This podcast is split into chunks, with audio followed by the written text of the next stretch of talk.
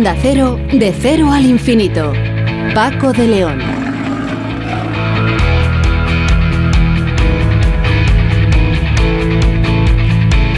Señoras y señores, eh, muy buenas madrugadas. Bienvenidos a este espacio que cada semana compartimos con ustedes aquí en Onda Cero, un programa diferente para gente curiosa en el que ya saben que tratamos los asuntos que más nos interesan a todos. Hoy vamos a empezar hablando con todo un recordman. Sí, sí, porque posee nada menos que nueve doctorados y es la única persona en el mundo con esta cantidad insólita de títulos. Es español de Cádiz, aunque afincado en Madrid desde hace mucho tiempo y su nombre es Francisco González de Posada, con quien vamos a tener la oportunidad de hablar para comentar esto que él mismo dice se ha convertido en un hobby, tener nada más y nada menos que nueve doctorados en distintas materias. Vamos a hablar también con Marta Miguel, que es investigadora del CSIC y que junto a Mario Sandoval, el reputado eh, chef, eh, conocido eh, cocinero, bueno, pues han escrito un libro que pertenece a la colección que sabemos de, editado por Cesi Catarata. se titula La ciencia y la cocina, porque de eso va precisamente, de establecer la relación que hay entre la cocina y la ciencia. cuando cualquiera cocina eh, cualquier alimento, cualquier eh, comida, sin saberlo muchas veces estamos utilizando mucha ciencia. Pues de ello hablaremos, como digo, con Marta de Miguel, que es investigadora del CSIC y coautora precisamente de, este libro. Por cierto, que un equipo internacional con investigadores del CSIC ha desarrollado una nueva técnica biomatemática optimizada en animales que permite monitorizar con precisión la evolución del daño cerebral en accidentes cerebrovasculares.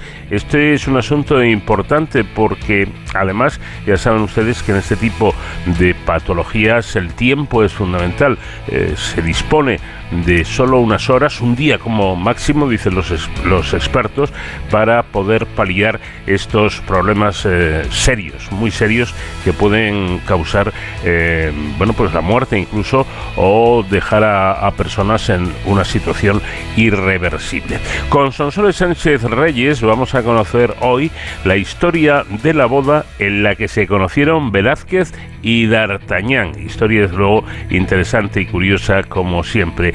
Y en Héroes en Capua, en nuestro apartado dedicado a la seguridad y emergencia, hoy nuestro experto David Ferrero se pondrá en contacto con un hospital para conocer, para saber cómo se pasan los días de Navidades, estos días que hemos pasado recientemente en, un hospital, cómo, cómo es para los profesionales sanitarios estos días tan especiales de fiesta. Todo ello con el comandante Nacho García en la realización técnica y con la música de un grande del country, Willie Nelson.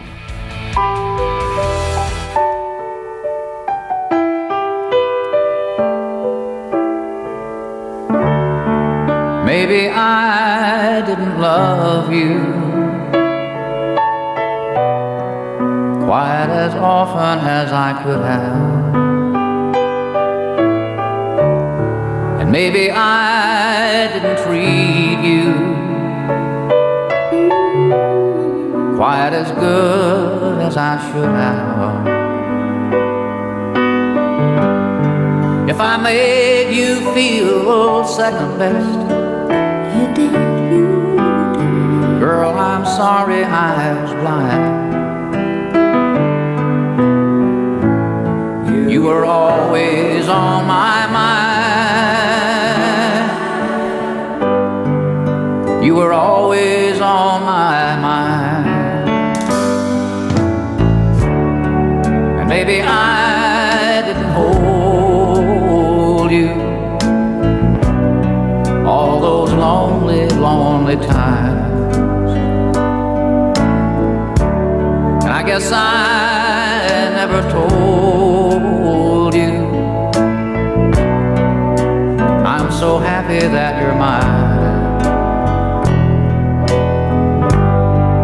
little things I should have said and done. I just never took the time. But you were always.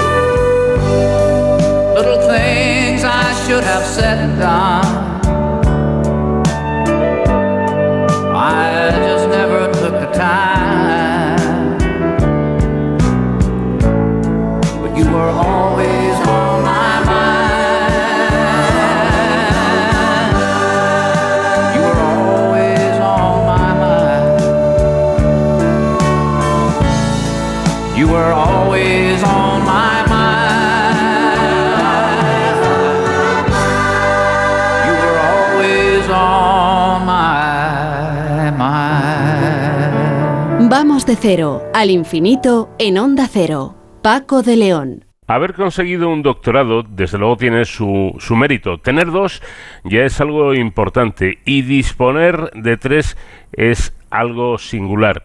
Pero ser doctor en nueve disciplinas, ¿qué será? Pues nueve doctorados es algo casi inalcanzable, ya que solo hay una persona en el mundo que lo ha conseguido. Es un récord que posiblemente nos haga pensar pues no sé, en, algún americano, por ejemplo, ya que por lo general estas cosas eh, nos suenan a que suelen suceder en, este país, pero en este caso no. El récord mundial de doctorados es español, de Cádiz, por más señas, aunque lleva muchos años asentado en Madrid. No es de extrañar, por tanto, que pertenezca a, a 15 reales academias y que además sea académico de honor de la Real Academia Europea de doctores. Mm, Doctor Francisco González de Posada, ¿qué tal? Buenas noches. Buenas noches. Por aquí, por aquí andamos, estudiando un poquito.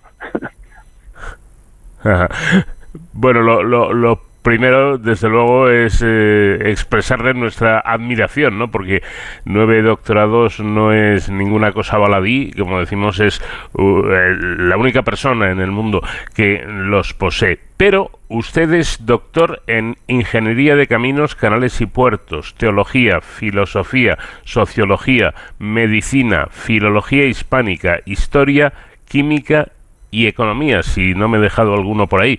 Eh, la, la primera pregunta sería eh, preguntarle cómo, cómo le presento, o dicho de otro modo, cuál es su profesión. Bueno, la, la profesión de toda mi vida es- ha sido la de profesor. O si quieres con más precisión, pues salvo los primeros años de encargado de curso y profesor titular, pues, de catedrático de universidad. Creo que, creo que es lo Eh, esto- correcto. esto-. Esto de tener el récord de doctorados eh, surgió simplemente o, o fue algo buscado. No, es- eso ha surgido y vaya por delante que yo no tengo conciencia clara, absoluta, de que tenga o de que posea el récord del mundo. Entiendo que debe ser así con bastante menos eh, que pueda haberme precedido, porque no tiene ningún sentido usual, natural, profesional, el someterse digamos, a lo que significa todo un proceso de tesis doctoral ante tribunal, más las condiciones administrativas que hay que ir cumpliendo, no creo que sea recomendable ni que tenga tampoco mayor sentido. Yo me ido encontrando con esta situación ante pf, la multitud de asignaturas pendientes y las cuestiones que han ido surgiendo, eh, digamos, a mi alrededor o circunstancias que me han invitado, me han impulsado efectivamente a, acceder a algunos doctorados que pudieran parecer no apropiados en una al principio, ¿no? Hmm. Eh, dice usted eh, algo que me, gustaría resaltar. Eh, dice que es tan humanista como científico. Y a mí esto me parece muy interesante porque durante, durante mucho tiempo se ha tenido la sensación de que una cosa es la ciencia y otra las humanidades. Pero yo es que creo que también hay o puede haber investigación y muy seria en estas últimas, en las, en las humanidades. Es decir, se puede ser científico desde las eh, humanidades. ¿Está usted de acuerdo? Bueno, sin duda. ¿eh? En mi caso, la situación original pues se debió pues a una circunstancia de las que aparecen en la vida. El que fui becado por el entonces obispo de Málaga, poco después cardenal Ángel Herrera Oria, en, el Colegio Mayor Pío XII. Y allí, a modo de anécdota, pero en fin era la pretensión inicial, pues se nos exigía que aparte de nuestra carrera, en mi caso ingeniero de caminos, canales y puertos, debíamos estudiar otra de las que considerábamos entonces del cardenal, ¿eh? sociología y periodismo, dos carreras que no existían en la universidad pública. En tiempos de Franco, pues no se podía estudiar una licenciatura en sociología ni existía la facultad de ciencias de la información. Bien, pues entre serio y broma en aquella situación yo elegí sociología, que luego acabó siendo facultad de ciencias sociales de la Pontificia de Salamanca, aparte de la de caminos. Y entre serio y broma, como le digo, pues ya que me obligan a hacer una segunda, pues yo haré una tercera. Como tenía en la línea de lo que usted me está preguntando, una de ingeniería y otra de letras o de humanidades, pues está de ciencias y fue físicas. En consecuencia, pues desde muy jovencito pues tenía ya esas tres líneas y luego fui pues como decíamos al principio, catedrático de matemáticas, catedrático de física en las universidades Politécnica de Madrid y en la Universidad de Santander, que durante mi rectorado pues pasó a llamarse Universidad de Cantabria, ¿no? Ese es un poco el origen. Y después pues las asignaturas pendientes que uno ha ido acumulando a lo largo de una vida ¿eh? dedicado a enseñar, ¿eh? a examinar, a etcétera, y lo que ha ido surgiendo después, ¿no? Mm. Yo creo que la trayectoria ha sido completamente normal para un caso ya anormal desde el comienzo en, mi situación. ¿no? Ya. Eh, usted califica su logro como una locura maravillosa. Eh, perdóname, pero hay, hay, que estar un poco loco para, para conseguir todo lo que usted ha conseguido. Bueno, pues si no es loco, que yo creo que sí, que viene, viene a propósito, por lo menos es una anomalía, digamos, social, personal, de la propia situación general, ¿no? No hay ninguna duda, no es recomendable. Entre otras razones, porque supone una dedicación al pensamiento, al estudio, al no tener mayor dificultad, sino más bien pretensión de someter a juicio ajeno, claro, ¿eh? las cosas que uno pueda realizar, pero creo que puede llamarse ciertamente locura. Em, eh, eh, otra cosa curiosa es que em, usted, bueno, lógicamente hizo su primer doctorado con, con la mm, eh, primera carrera de, ingeniero de caminos, canales y puertos, y luego obtuvo ocho doctorados en once años, desde que se jubiló usted a los a los 70 años, en la actualidad tiene 81. Eh, esto de los doctorados da la sensación de que una vez que, se jubiló, eh, pues como si se hubiera convertido en un hobby para usted, ¿no? Bueno, el punto de referencia eran asignaturas pendientes, ¿no? En concreto, pues la más pendiente de todas, en un principio, pues era la etiología.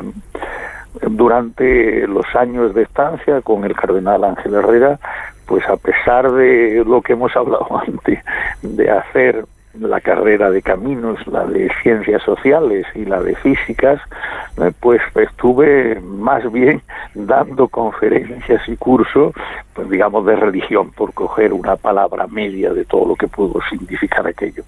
En consecuencia tenía pendiente pues el hacer formalmente los estudios de teología, ¿no? Fue el primer doctorado que hice en ese momento, vamos a llamarle solemne, del que uno es expulsado de la universidad, ¿no? por la jubilación administrativa, claro. Y una vez con el doctorado, que fue el primer año, pues me entraron ganas lógicas de no presentarme ante la sociedad siendo doctor sin tener la licenciatura. En consecuencia, al año siguiente hice completa la licenciatura en teología, ¿no? Y luego pues tenía pendientes, claro, desde la rama de ciencias sociales, licenciado en Filosofía y Letra, sección de Ciencias Sociales de la Pontificia de Salamanca, pues tenía pendiente la filosofía y la sociología como dos asignaturas pendientes, eh, asignatura en el sentido de deseos o de medios de estudios no realizados o no completados. Fueron las siguientes. Y así, pues otras surgieron más bien pues por otras circunstancias. La de medicina, pues quería dejar algo en la Real Academia Nacional de Medicina y en la profesión médica como consecuencia de que llevaba ya prácticamente entonces 20 años de miembro de número de la Real Academia Nacional de Medicina. Bueno, pues así hmm. han ido surgiendo unas u otras, ¿no? Eh, Usted recuerda que cuando, cuando entró en, eh, en la universidad para, para estudiar eh, ingeniería, se presentaban 3.000 eh, alumnos y, el año que más aprobaban eran 100. ¿Podríamos decir que se ha perdido exigencia o excelencia en la actual formación universitaria? Bueno, vamos a, ver lo, concreto o lo y coyuntural, distinguirlo de la generalidad, ¿no? En el sentido siguiente.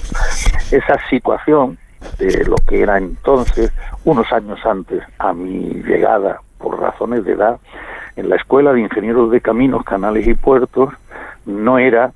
Una carrera universitaria, sino era una escuela del Cuerpo de Ingenieros de Caminos del Ministerio de Obras Públicas. En consecuencia, la manera de entrar o de hacer esa carrera, que solo existía, claro, en Madrid, pues significaba muchos aspirantes a estar en la cúspide de lo que entonces socialmente y realmente, ¿no?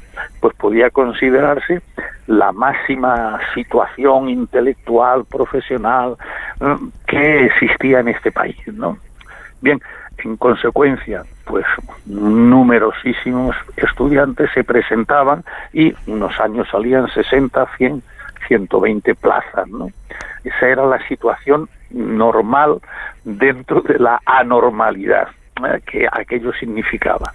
Eso quiere decir, sin ninguna duda, que yo estaba en aquellos en, aquellos momentos y de inmediato pues me quedé como profesor en la escuela ante un esquema de exigencia verdaderamente monstruosa, si queremos decirlo popularmente así.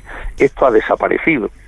Que la enseñanza general tuviera que ser hoy así, pues no tendría ningún sentido pero que por otra parte, sin ninguna duda, en este caso, la profesión de ingeniero de caminos ha caído notablemente, pues eso se basta verlo en función de los aspirantes actuales, de las notas de corte para ingresar en las distintas escuelas, ¿no?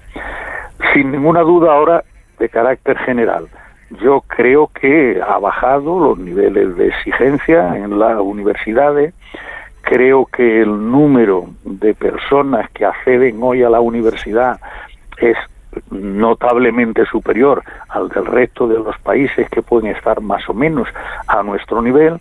Creo que se han olvidado y se han marginado las antiguas escuelas mm, de ingeniería de grado medio que desempeñaban un papel extraordinario y que hoy está falto de ello en nuestro país, pero con respecto a la idea global de la exigencia, pues sin ninguna duda hoy estamos más cerca también de los grandes países donde no hay esos niveles de exigencias del todo o nada o del suspenso, pero sí hay un sistema de clasificación de los alumnos en función de su rendimiento, ¿no?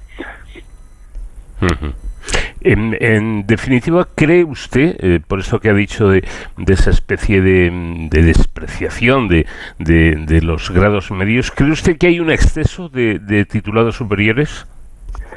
Bueno, aquí otra vez hay que me gusta distinguir entre lo que es deseable, lo que es bueno para la sociedad y para los individuos y digamos el sistema paralelo que la sociedad instituye para su realización. ¿no? Desde mi punto de vista, la etapa de, rector, pues ya lo puse de manifiesto en distintas ocasiones, creo que es muy bueno que toda la sociedad estudie. Creo que es muy bueno que todos los miembros de la sociedad aspiren a ser universitarios. Esto es algo verdaderamente extraordinario, ¿no? Pero también hace falta que la sociedad sepa qué necesita, qué orientaciones son las que conviene dar a esa propia sociedad, etcétera. Entonces, desde esta perspectiva es desde la que creo, ¿eh? creo que en España jugaban o desempeñaban un papel extraordinario las entonces consideradas escuelas de grado medio o escuelas de peritos, que en el caso concreto era de ayudantes de obras públicas, de facultativos de minas, de escuelas de topografía, etcétera, y esto hoy falta. La intención de que todos tengan un título superior, pues hace, hace ver que faltan esas titulaciones de grado medio de grandes especialistas y grandes personalidades bien preparadas, ¿no? Yo recuerdo que en mis primeros años en el laboratorio de hidráulica del Ministerio de Obras Públicas, los ayudantes de obras públicas que teníamos, que también eran funcionarios del Estado, porque la Escuela de Obras Públicas también era del Ministerio de Obras Públicas, no de la universidad en aquel entonces, pues el que más y el que menos, además de ser titulado formalmente de grado medio, que era lo que utilizaban, eran licenciados en matemáticas, licenciados en económicas, pero ellos tenían a gala, y es como estaban en el ministerio, precisamente con ese aparente eh, situación de grado medio. Sabían eh, una enormidad, estaban perfectamente preparados y desempeñaban unas funciones que no podíamos desempeñar otros, dado su alto grado de especialización. Esto falta hoy. Esto no hay, no hay la menor duda, claro. Eh, bueno, recordando precisamente cosas de, su currículum, hay que decir que, usted también es biógrafo de Leonardo Torres Quevedo y, en este programa cuando hablamos de Torres Quevedo lo hacemos con otro Paco González al que creo que usted conoce bastante bien, ¿no? Sí, ciertamente, es mi hijo. Bueno, la figura de Torres Quevedo, sin ninguna duda, es una figura de talla más que internacional en el ámbito de la ciencia y de la ingeniería que hemos venido considerando pues, desde hace ya no menos de 40 años como digamos el otro genio digamos paralelamente además nacieron el mismo año con Santiago Ramón y Cajal ¿no? entonces esos son los dos pilares de la ciencia y de la ingeniería del trabajo propiamente universitario y de la tarea de un inventor, ¿eh? el más preclaro inventor de su época, como le dedicó Maurice d'Ocagne, presidente de la Sociedad Matemática Francesa, y no era suficientemente conocido o prácticamente era un olvidado en los medios culturales españoles entendimos que debía que, debía pues recuperarse y difundirse su memoria. A esta tarea dedicamos un montón de años vamos a decirlo así y a mi hijo pues digamos le encantó y me ha superado ya con altas consideraciones tanto en el conocimiento de su figura como en la difusión de la misma a la sociedad Bueno, vamos a, vamos a terminar em, recordando que eh, hasta hace poco el récord de doctorados estaba en 8 y lo poseía el italiano Luciano Baietti. Em, usted le gana por, por uno, porque usted tiene nueve doctorados, pero tengo entendido de que pronto le ganará por dos, ya que usted va a por el décimo doctorado y piensa conseguirlo en este año que acabamos de estrenar. Bueno, en primer lugar tomo nota de lo que me acaba de decir del doctor italiano, del que no tenía conocimiento. Mm, la, a la segunda parte de su pregunta, pues ciertamente estoy embarcado en hacer la tesis doctoral, asignatura pendiente, claro, eh, de física. La situación es obvia, catedrático de física durante pues, prácticamente con el profesorado titular de 50 años, pues parece lógico que si alguna asignatura pendiente en términos formales, porque el doctorado de Ingeniería de Caminos en aquellos momentos era un doctorado en física y en matemáticas, si queremos decirlo así, ¿no? Pero llama la atención formalmente que no sea doctor en física siendo catedrático de física, ¿no? pues en, en esa estamos ahora, ¿no? Bueno, pues eh, don Francisco González de Posada, doctor, nueve veces doctor, ha sido un placer charlar con usted, eh, eh, escuchar todo, todo lo mucho de, lo, de lo que usted puede hablar y reiterarle nuestra enhorabuena por ese logro académico realmente impresionante. Muchas gracias.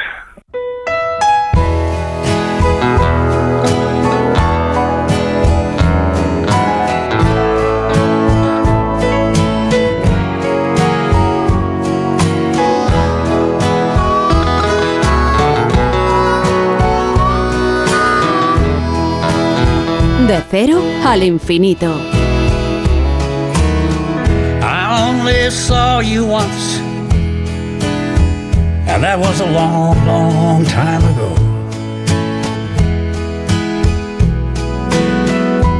You probably don't remember me, but I thought I'd let you know. That one short conversation still the reason why I love you till the day I die.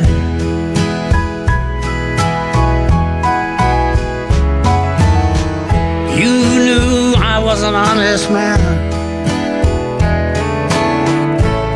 I guess I knew it too. But if I'd known then what I know now, I'd trade it all for you. And when you turned and walked away, I didn't bat an eye, but I love you till the day I die.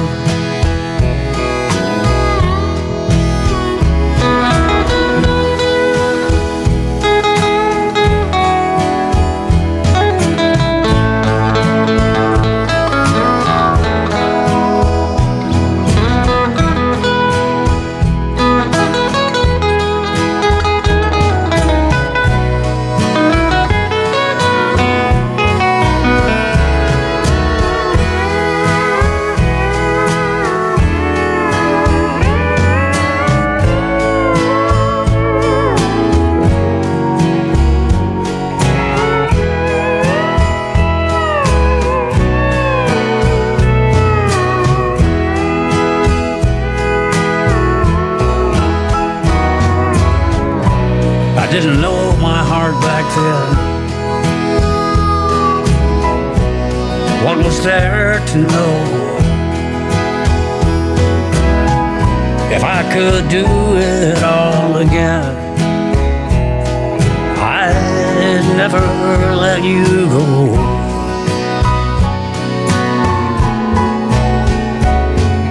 Twenty minutes, twenty years ago is still the reason why Love you till the day I die.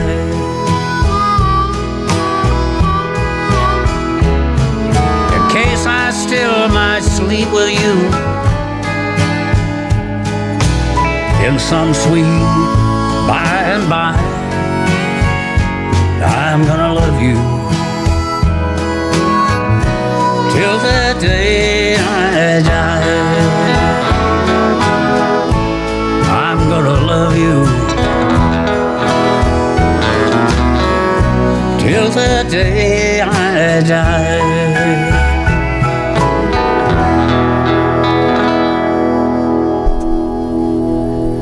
Ahumados, encurtidos, esferificaciones, emulsiones o destilados son solo algunas de las múltiples formas de transformar los alimentos para que se conserven en buen estado o incluso para modificar su textura, su sabor o su aroma y hacer así más agradable su consumo.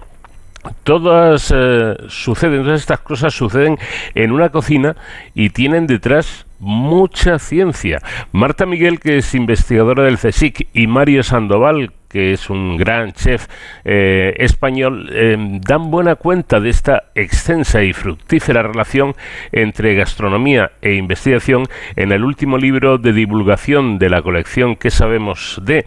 Ambos son autores del libro La ciencia y la cocina, eh, editado por el CSIC Catarata, una publicación que revisa el contenido científico y los avances tecnológicos que han dado lugar a muchas de las técnicas eh, culinarias utilizadas para la elaboración o la preparación de los alimentos. Marta Miguel, ¿qué tal? Muy buenas noches. Muy buenas noches. Bueno, claro, y todo parte, mm, pienso yo, de que los seres humanos somos los únicos animales sobre este mundo que no comemos solo por la necesidad de los nutrientes, sino por el placer eh, de la degustación de la, de la comida, ¿no es así? Exactamente, sí. Nosotros no comemos para sobrevivir, ¿no? Como el resto de las especies, sino que en una parte del planeta sí que se da esa situación, pero en otra eh, pues no, lo que hacemos es que nos sobrealimentamos quizás, ¿no? Entonces buscamos ese placer, no solo por la parte nutricional, sino por un placer más sensorial o más de, emociones y de sentimientos, ¿no? Relacionados con la comida.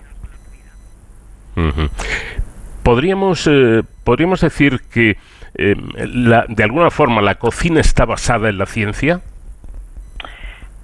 un poco sí, o sea, que, desde la cocina surgió primero con el descubrimiento del fuego, ¿no? Porque se empezó a cocinar los alimentos a partir de ese momento.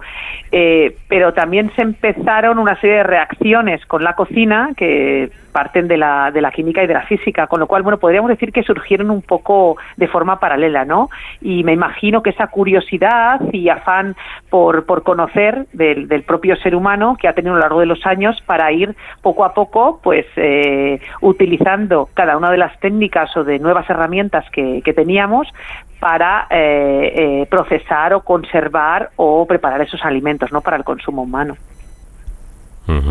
Claro, yo, mm, bueno, tengo la sensación, a mí me gusta mucho la ciencia y también me gusta la cocina, mm, aunque no soy muy bueno en ninguna de las dos cosas, pero interés pongo, ¿no?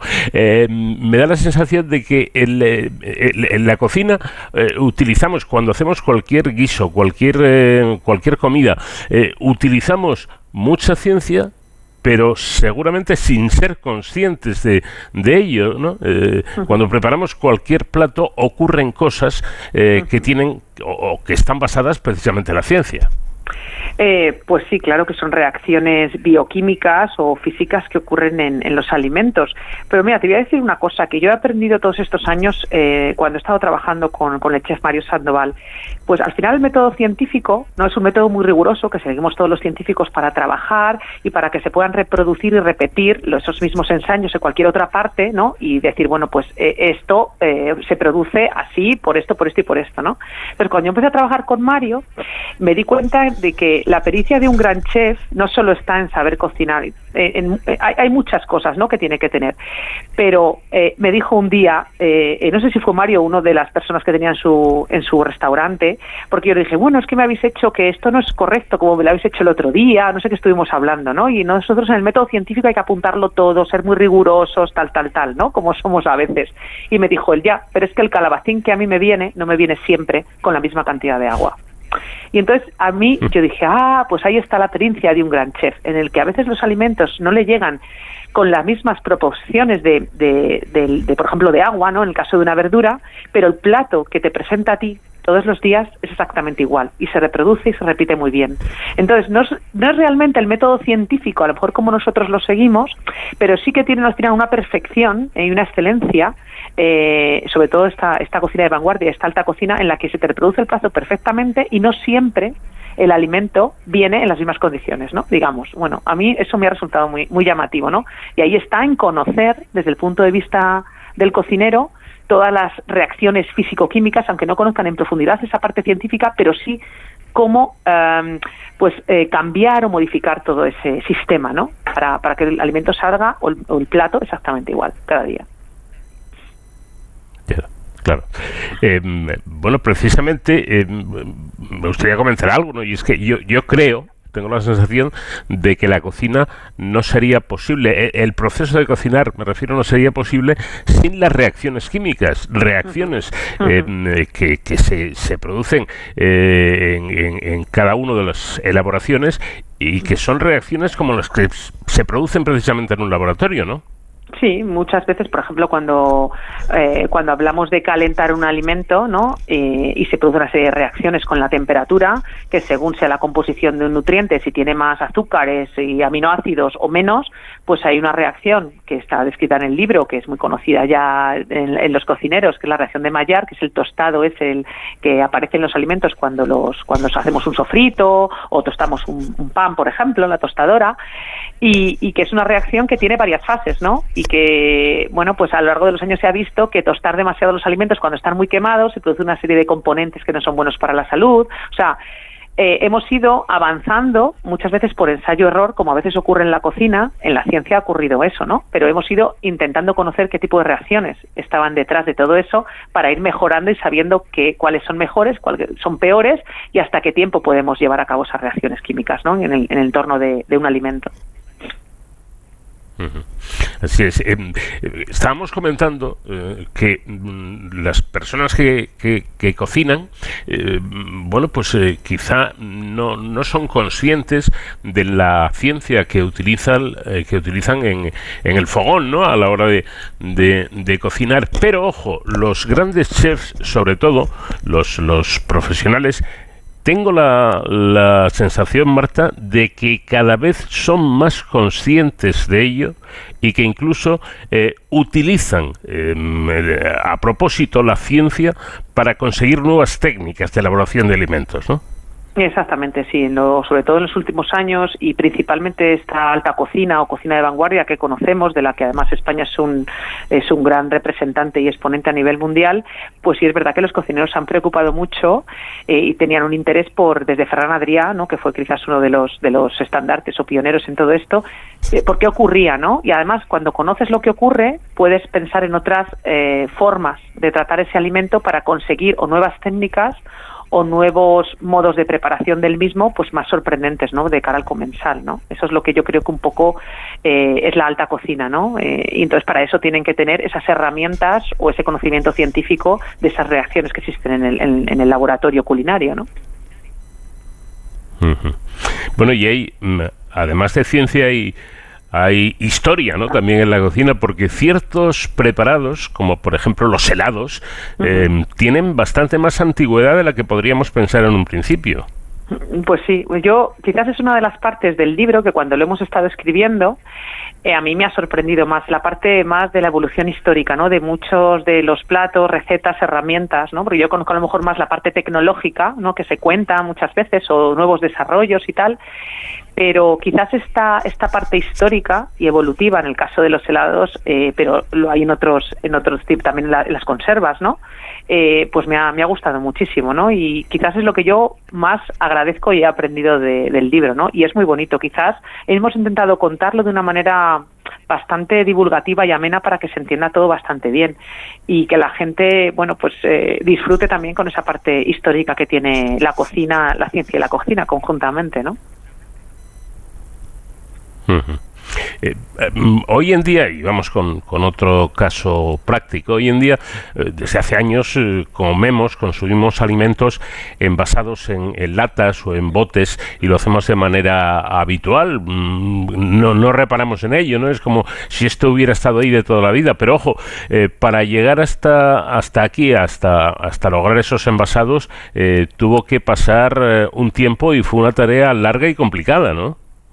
Eh, pues sí, porque además, eh, bueno, esta, históricamente, eh, esta historia a mí me gustó mucho, ¿no? Toda esta parte de las conservas, porque fue además por una necesidad que no tenía nada que ver, quizás ni con la cocina ni con lo que es la ciencia en sí, sino simplemente que Napoleón, ahora que está tan de moda también por, por la película, ¿no? Que se ha estrenado, fue el que veía que, que diezmaban mucho sus tropas, morían muchos, muchos militares, muchos soldados, incluso más que de las propia de la propia guerra de la propia eh, eh, pues enfrentamiento por el, mal estado de algunos alimentos, porque no se conservaban bien, estaban malos, entonces la gente moría por ello. Entonces él eh, ofreció un premio para aquella persona que pudiese encontrar algún sistema, herramienta técnica para intentar conservar estos alimentos y que no durasen más tiempo y no se pusiesen malos, ¿no? Y entonces ahí surgió la primera conserva o de, de Nicolas Appert, que ganó este premio y lo que hacía era poner los frascos a calentar y los cerraba, ¿no? Entonces, bueno, pues eh, en aquella época se pensaba que era por porque no había aire en el frasco, ¿vale? Pues se pensaba la teoría está la generación espontánea, que bueno, las cosas estaban en el aire estas cosas, ¿no?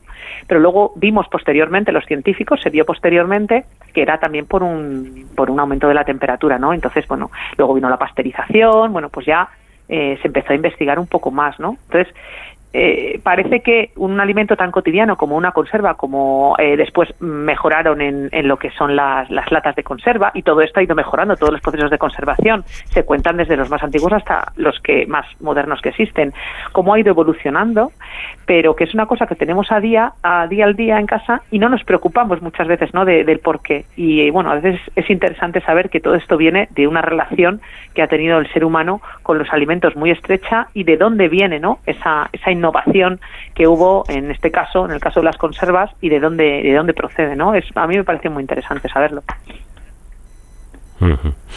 Bueno, otra curiosidad es que desde mediados del siglo pasado la investigación entre fogones no ha cesado y cada vez son más los sistemas y los, y los procesos que se trasladan del laboratorio a la cocina, pero no solo para innovar y crear recetas sorprendentes. Y es que uno de los retos actuales para la comunidad científica y para los profesionales de la gastronomía se basa en conseguir una alimentación saludable, pero ojo, con el, el menor impacto ambiental. Sí, bueno, ese es uno de los objetivos, por supuesto, nosotros en nuestro grupo de investigación que tenemos siempre, ¿no? Es un alimento más nutritivo, más saludable y más sostenible, siempre. Pero es verdad que también en las cocinas hay esta, esta corriente, ¿no?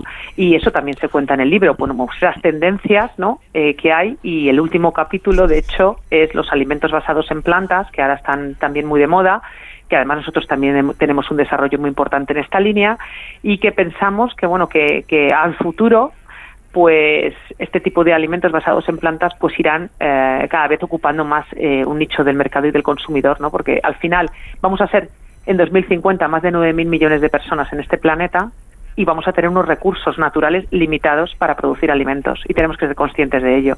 Entonces creo que, que hay que hacer de, cierta transformación en el sistema alimentario y agroalimentario como lo conocemos hoy en día y en esa en ese punto estamos tanto muchos cocineros como también muchos científicos de alimentos, ¿no? Como es mi caso. Eh, otro, otro factor a tener en cuenta y que tiene que ver mucho con el medio ambiente es la llamada huella hídrica, que en el caso de los alimentos, bueno, pues es el, el, volumen de agua, la cantidad de agua que se necesita para, para conseguir ese, ese alimento. Esto se está eh, utilizando mucho y midiendo mucho en la, en la gastronomía actual, ¿no? A ver, se mide en todo, tanto en la gastronomía como en la industria alimentaria, como en, yo creo que en todas las industrias, tanto la huella de carbono como la huella hídrica, ¿vale? Lo que pasa que yo creo que todavía no somos realmente, o sea, se habla mucho, es como la palabra sostenibilidad, en mi opinión, ¿eh? Que se habla mucho, pero eh, yo creo que realmente tampoco se hacen eh, cosas para reducirla en muchos casos y se podría hacer. Es mi opinión. ¿eh? eh incluso nosotros, nuestros desarrollos van en esa línea, muy en esa línea, y te puedo asegurar que tenemos varios desarrollos en nuestro grupo de investigación, algunos de ellos ya comercializados, y nos cuesta muchísimo llegar al consumidor final incluso a veces a las empresas para que los pongan en sus cadenas de distribución o, o, nos apoyen ¿no? para el desarrollo de esos nuevos alimentos eh, y en realidad les estamos dando eso, ¿vale? Menor huella hídrica, menor huella de carbono, alimento más natural, con menos ingredientes, y, cuesta, cuesta llegar. ¿eh? O sea, al final eh, hablamos mucho de sostenibilidad, mucho de huella hídrica de carbono, pero luego al final la realidad es que la gente mira casi más el precio tanto en la industria como el consumidor final y a veces es mejor pagar un poco más por una cosa que el día de mañana va a ser mejor para nuestra salud y también para la del planeta. Bueno, y todo esto evoluciona tanto que, por ejemplo, su equipo de investigación ha desarrollado un producto 100% vegetal que puede utilizarse como análogo cárnico. Yo no sé si es muy correcto lo que voy a decir, pero sería algo así como una carne que está mm, hecha a, base de, cereales y, legumbres. Creo que utilizan mucho eh, la algarroba, ¿no?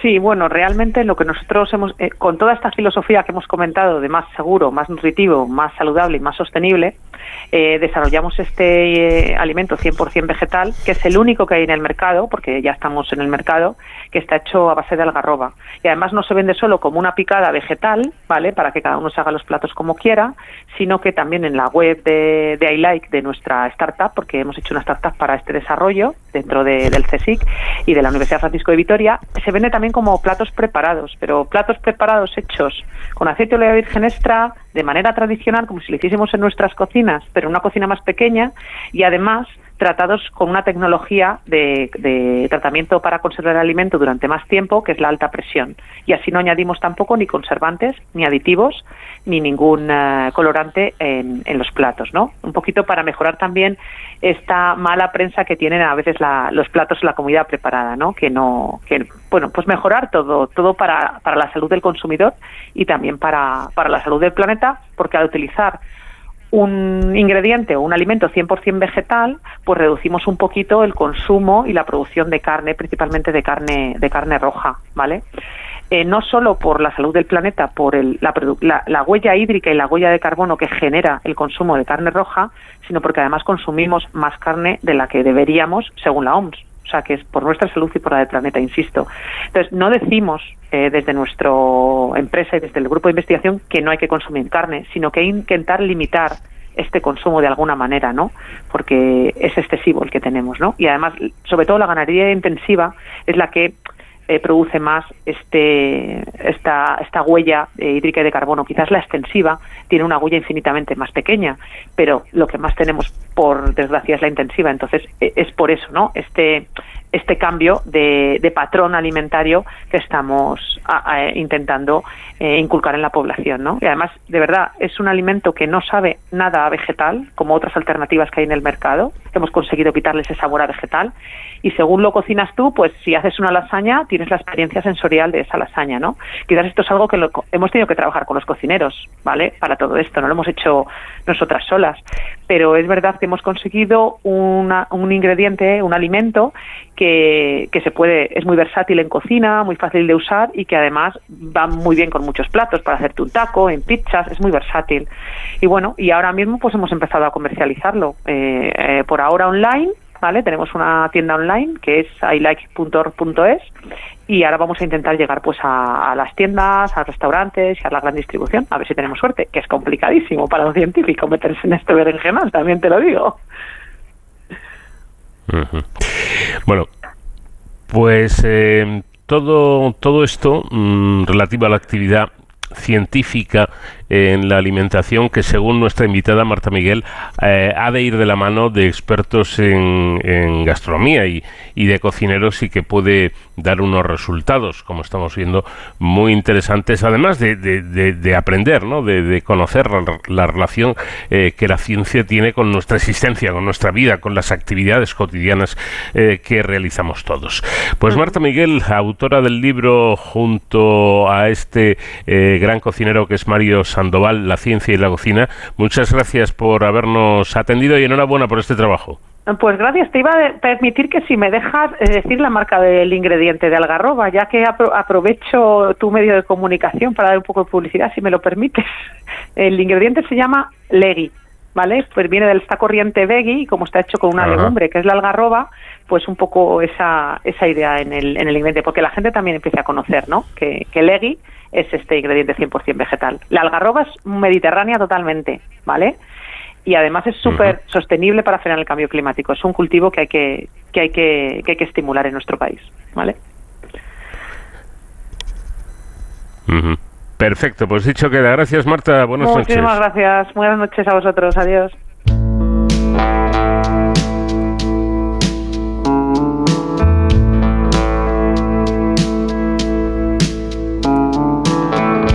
Someone told me long ago There's a calm before the storm I know It's been coming for some time. Llegamos así al final de nuestra primera hora, en un instante pausa para los servicios informativos y después de inmediato continuamos aquí en De Cero al infinito. Someone told me long ago There's a calm before the storm I know. It's been coming for some time.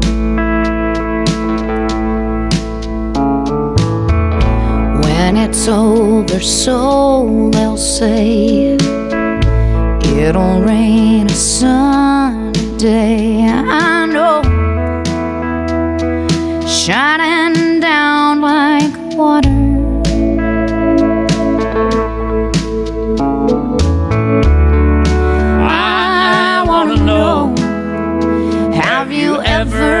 seen the rain? I wanna know, have you ever seen the rain coming down on a sunny day.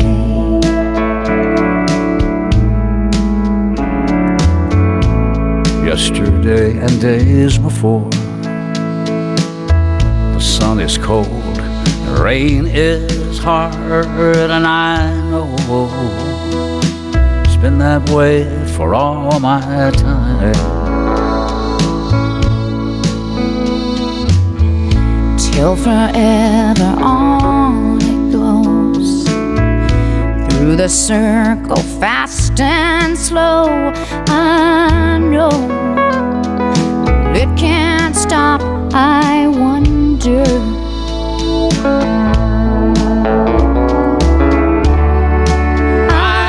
wanna know Have you ever seen the rain? I wanna know, have you ever seen the rain coming down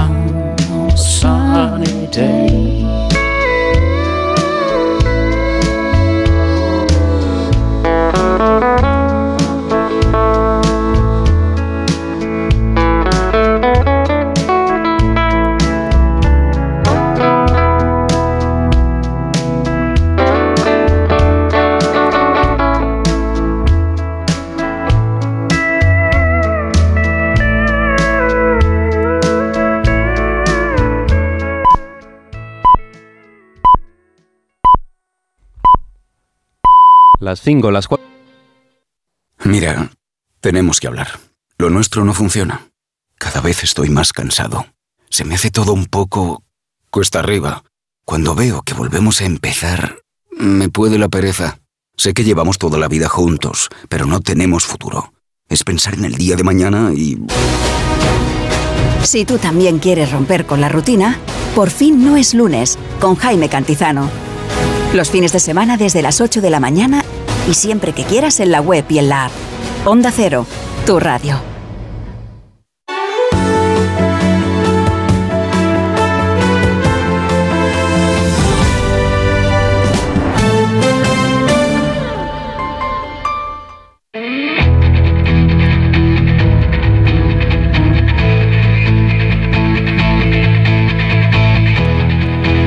En Onda Cero, de cero al infinito. Paco de León. Vamos a abrir ya la primera, la segunda, mejor dicho, segunda y última hora del programa y todavía muchos asuntos interesantes que compartir. Por ejemplo, hablaremos de un equipo internacional que cuenta con investigadores del CSIC que ha logrado desarrollar una nueva técnica biomatemática optimizada en animales que permite monitorizar con precisión la evolución del daño cerebral en eh, los llamados accidentes cerebrovasculares o ACVs. Mm, Nos lo va a contar Óscar Herrera, que es investigador del Instituto Cajal del eh, CSIC y que ha participado en este estudio. Algo muy interesante porque se trata de poder diagnosticar con mayor precisión cosas que hasta ahora eran imposibles de, lograr. Con ello, bueno, pues eh, pueden cambiar los tratamientos y suponemos que se pueden salvar más vidas en esta patología que puede llegar a ser tremendamente seria. Con Sonsoles Sánchez Reyes en nuestros paseos por la historia vamos a conocer precisamente la de la boda en la que se conocieron Velázquez y D'Artagnan, dos personajes interesantes y una historia realmente curiosa. Y en nuestro apartado la seguridad y emergencias con nuestro experto David Ferrero en Héroes sin capa, hoy nos vamos a poner en contacto con un hospital para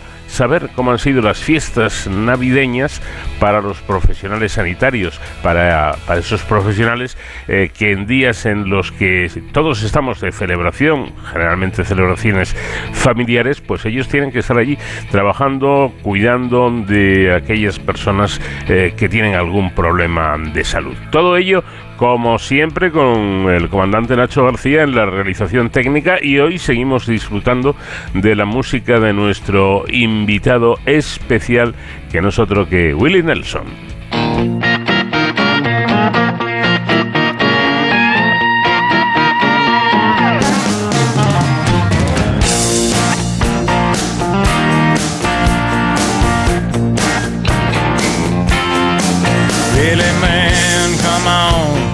Six o'clock news says somebody been shot. Somebody's been abused. Somebody blew up a building. Somebody stole a car. Somebody got away. Somebody didn't get too far.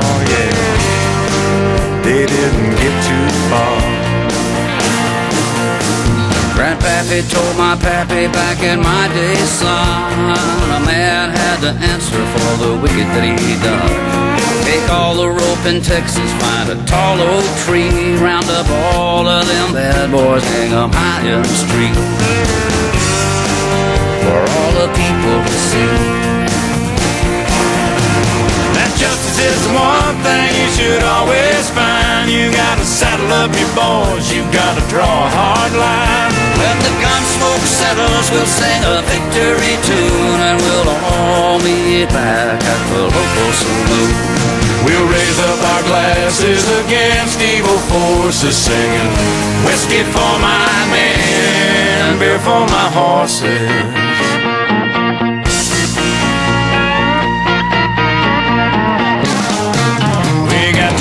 Many gangsters doing dirty deeds.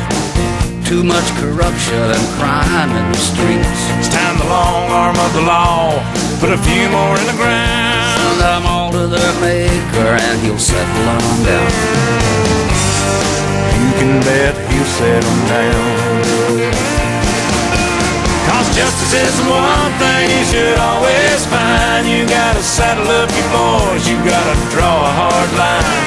When the gun smoke settles, we'll sing a victory tune and we'll all meet back at the local saloon. And we'll raise up our glasses against evil forces, saying, Whiskey for my men, beer for my horses. Whiskey for my men, beer for my horses.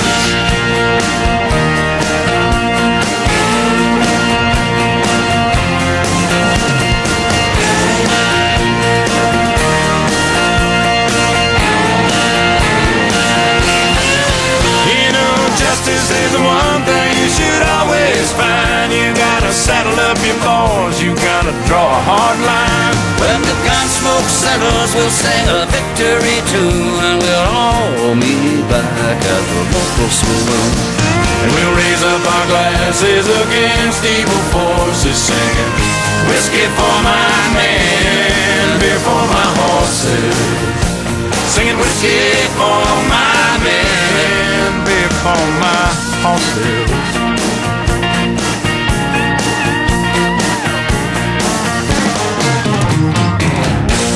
Un equipo internacional con investigadores del CSIC ha desarrollado una nueva técnica biomatemática optimizada en, en animales que permite monitorizar con precisión la evolución del daño cerebral en accidentes cerebrovasculares. Esta metodología probada en paralelo en pacientes y en roedores muestra que el tejido cerebral puede presentar actividad en un encefalograma debido a esos impulsos eléctricos de las capas más profundas y aún así estar sufriendo un daño irreparable en las capas más superficiales. Los resultados que han sido publicados en la revista Nature Communication aconsejan ojo, según los autores, replantear los criterios y quizá la praxis en el seguimiento y tratamiento de los accidentes cardiovasculares, los ACVs. De ello vamos a hablar con Óscar Herreras, que es investigador del Instituto Cajal del CSIC eh, y que ha participado precisamente en este trabajo. Óscar, ¿qué tal? Buenas noches. Hola, buenas noches, Paco.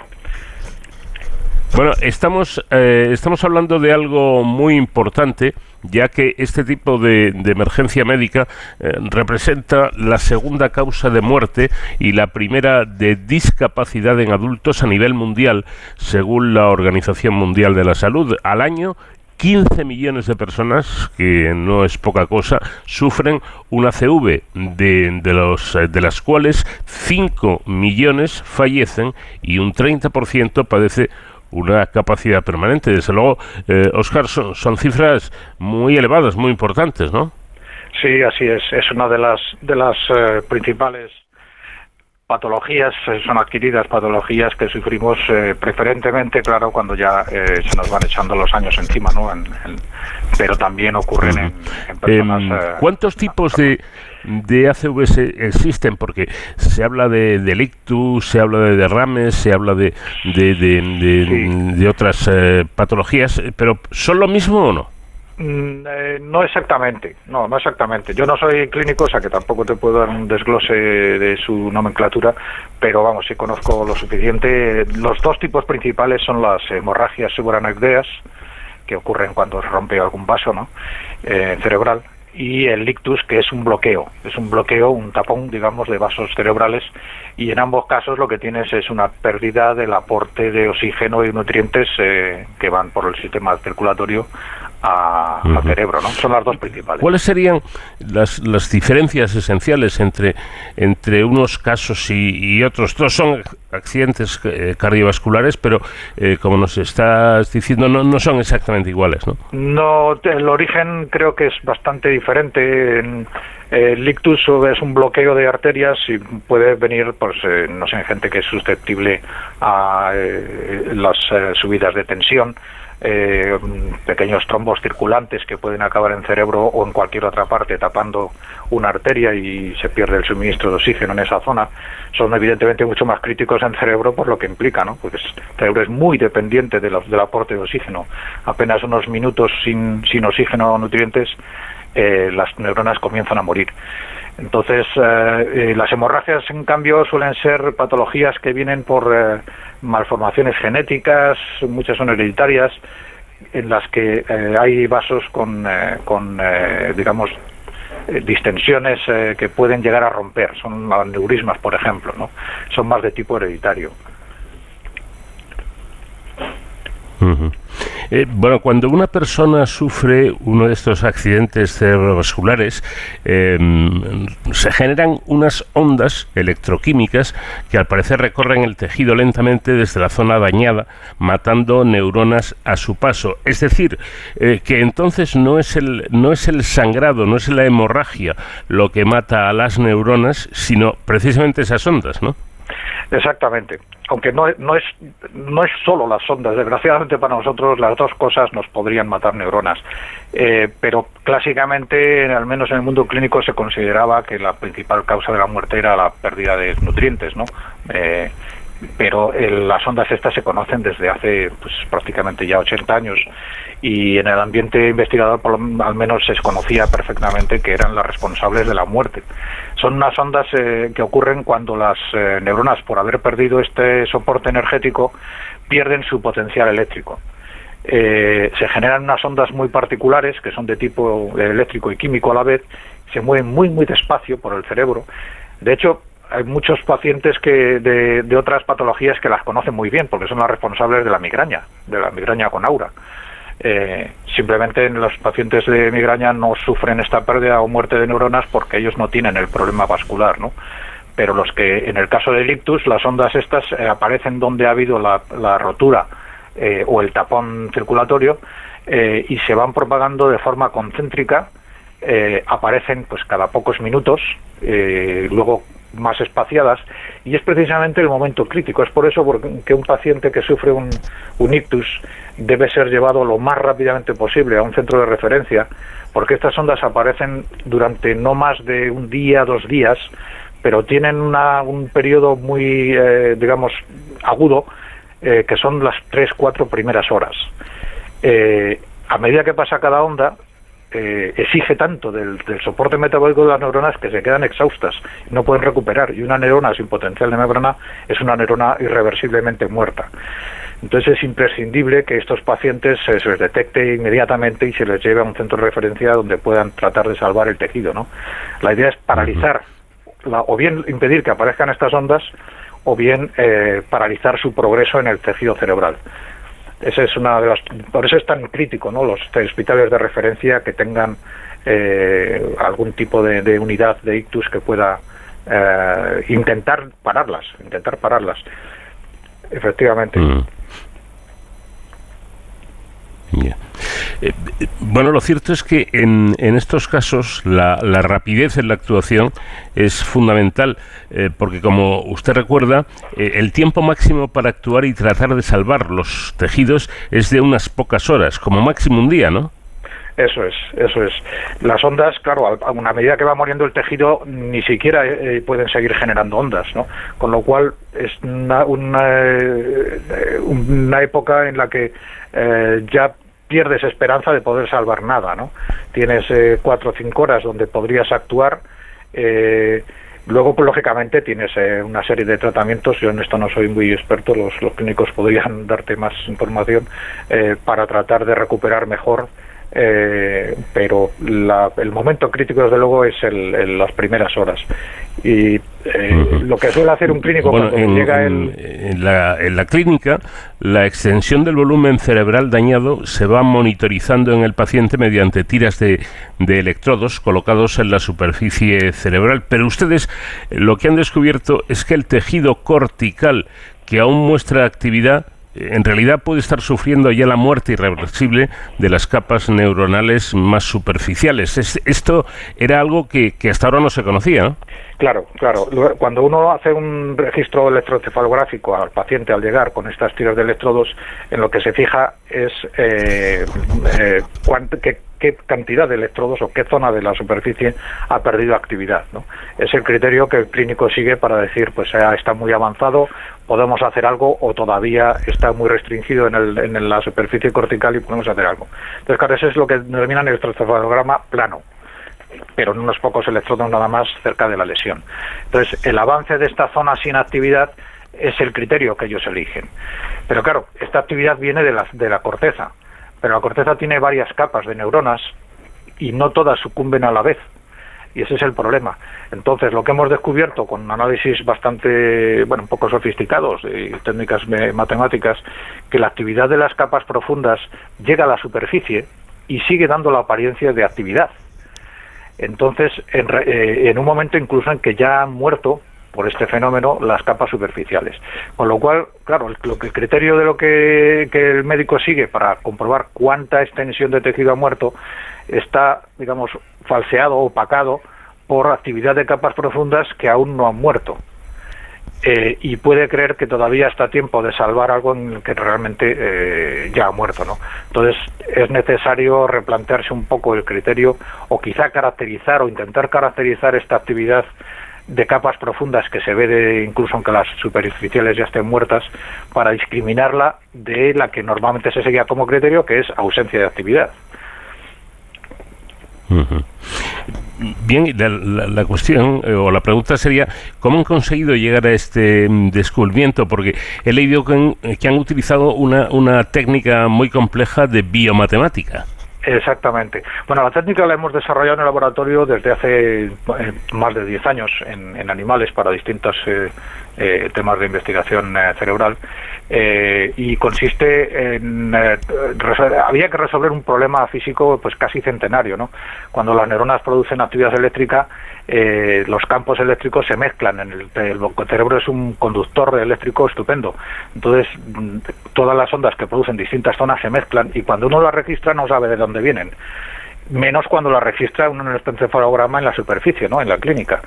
Entonces, eh, eh, afortunadamente hemos tenido la posibilidad de hacer registros dentro del cerebro eh, que nos permiten utilizar esta técnica. Esta técnica son algoritmos eh, que permiten descomponer una tira de registros en eh, las distintas poblaciones que las generan y decirnos dónde están, dónde están las fuentes que producen.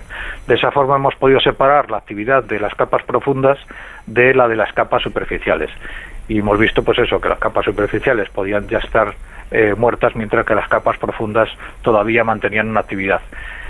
Esta actividad, como te digo, son corrientes eléctricas que dan potenciales que uno sigue viendo lejos por ejemplo, en la superficie del- del- la corteza en el encefalograma, ¿no?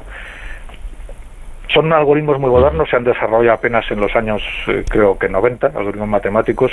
eh, por curiosidad, si alguien la tiene, se llaman análisis de, de componentes independientes y pertenece a toda una familia de, de, eh, técnicas matemáticas que se llama separación de fuentes ciegas. Se utiliza en acústica, se utiliza en, en muchas otras disciplinas. Ya. Eh, he leído también otra cosa que me parece, bueno, a mí me parece de capital importancia, ¿no? Y es que esta técnica eh, de la que estamos hablando está basada en algoritmos que permiten procesar señales mezcladas. Esto quiere decir que pueden separar la actividad de cada población neuronal y me imagino eh, que de esta manera se puede llegar a una, a una conclusión más, más categórica, a, a saber eh, con mayor exactitud el, el daño que se ha producido. Efectivamente, esta es la clave. Normalmente los registros de actividad eléctrica eh, son eh, muy deficientes. Uno ve ondas, pero no sabe cuántas poblaciones las han contribuido, ¿no? No sabe si es mezcla de, de ondas generadas en sitios distintos. Entonces, cuando en un encefalograma un clínico cuantifica eh, la potencia de esas ondas, la frecuencia, eh, bueno, tiene unos datos cuantitativos, pero no sabe dónde. Y en patología es imprescindible saber dónde se han generado, ¿no? Entonces, esta técnica permite mm, de- eh, separar las contribuciones de distintas poblaciones y además permite eh, eh, ver no solo dónde, porque averigua la forma donde se han generado, sino que, que las ondas de cada una van a ser distintas a la que realmente se ha registrado, porque la registrada es una suma de todo, ¿no? Es como si en el, eh, en el aire pudiéramos registrar en un solo punto todas las ondas de radio, lógicamente si se consiguen sumar todas pues sería un galimatías que no había forma de, de, traducir. En cambio con un sontonecedor pues separamos unas de otras. Estos algoritmos hacen esa función, ¿no? Separar cosas que están mezcladas en un mismo eh, conductor, sea el aire, sea un líquido conductor. Eh, esa es un poco la clave del tratamiento matemático.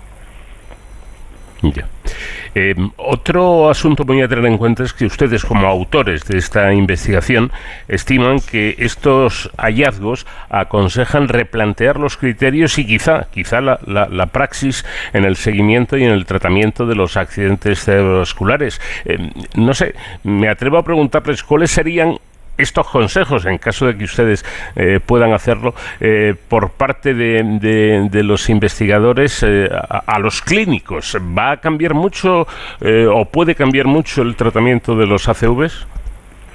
Bueno, podría. De hecho, ya hay iniciativas que no vienen precisamente de nosotros porque los clínicos son perfectamente conscientes de la necesidad de, de, actuar de forma inmediata, ¿no? Y conozco ya algunas iniciativas para tratar de hacer registros directamente en la ambulancia eh, tenemos que pensar que la gente que sufre un ictus pues puede estar sola eh, o puede dar un, tener un desmayo que la gente que está alrededor no identifica. Entonces, entre que se atienden o no eh, a este paciente puede pasar un tiempo que es absolutamente crítico. si ya en la ambulancia se pueden hacer registros, que haya, como te cuento, ya iniciativas, y pueden ir determinando la extensión mediante la extensión del, posible pérdida de actividad en, con gorros de, son unos gorros que tienen eh, electrodos y pueden hacer registros eléctricos en un paciente incluso directamente como te decía en la ambulancia pues cuando el paciente llega a la clínica ya tiene una información valiosísima de si es un ictus o no lo es por ejemplo ¿no?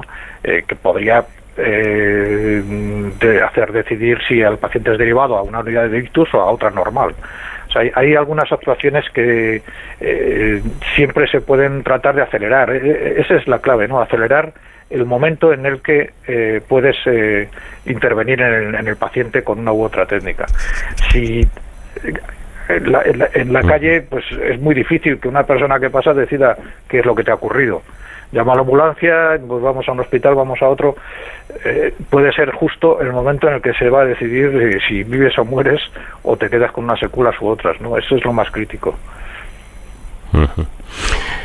Bueno, pues eh, muy interesante, sin duda. Óscar Herreras, investigador del Instituto Cajal del CSIC. Eh, gracias por haber atendido nuestra llamada y, enhorabuena por este estudio, este trabajo que han hecho y que, bueno, puede ayudar a, mm, de alguna forma, combatir esta situación en la que muchísimas eh, personas se, se pueden encontrar o se van a encontrar a lo largo de su vida con 15 millones de, casos de, de, accidentes cerebrovasculares en, en, todo el mundo por aquello de, de terminar em, bueno pues de una forma optimista. Antes hablábamos de las cifras de esos 5 millones de personas que fallecen pero significa que 10 personas o 10 millones mejor dicho de personas que padecen un, eh, accidente cerebrovascular salvan la vida y que el 70% de las personas que los padecen no van a, vivir una situación de discapacidad permanente y con estos trabajos y con esta investigación eh, posiblemente esos casos irán bajando. Muchísimas gracias y un cordial saludo. Gracias a ti, saludos.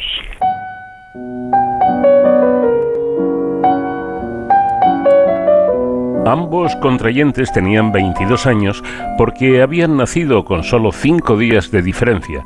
Eran primos hermanos por partida doble, de madre y de padre, y su enlace se reducía a uno más de los muchos asuntos de Estado concertados por los diplomáticos de sus respectivos países de origen.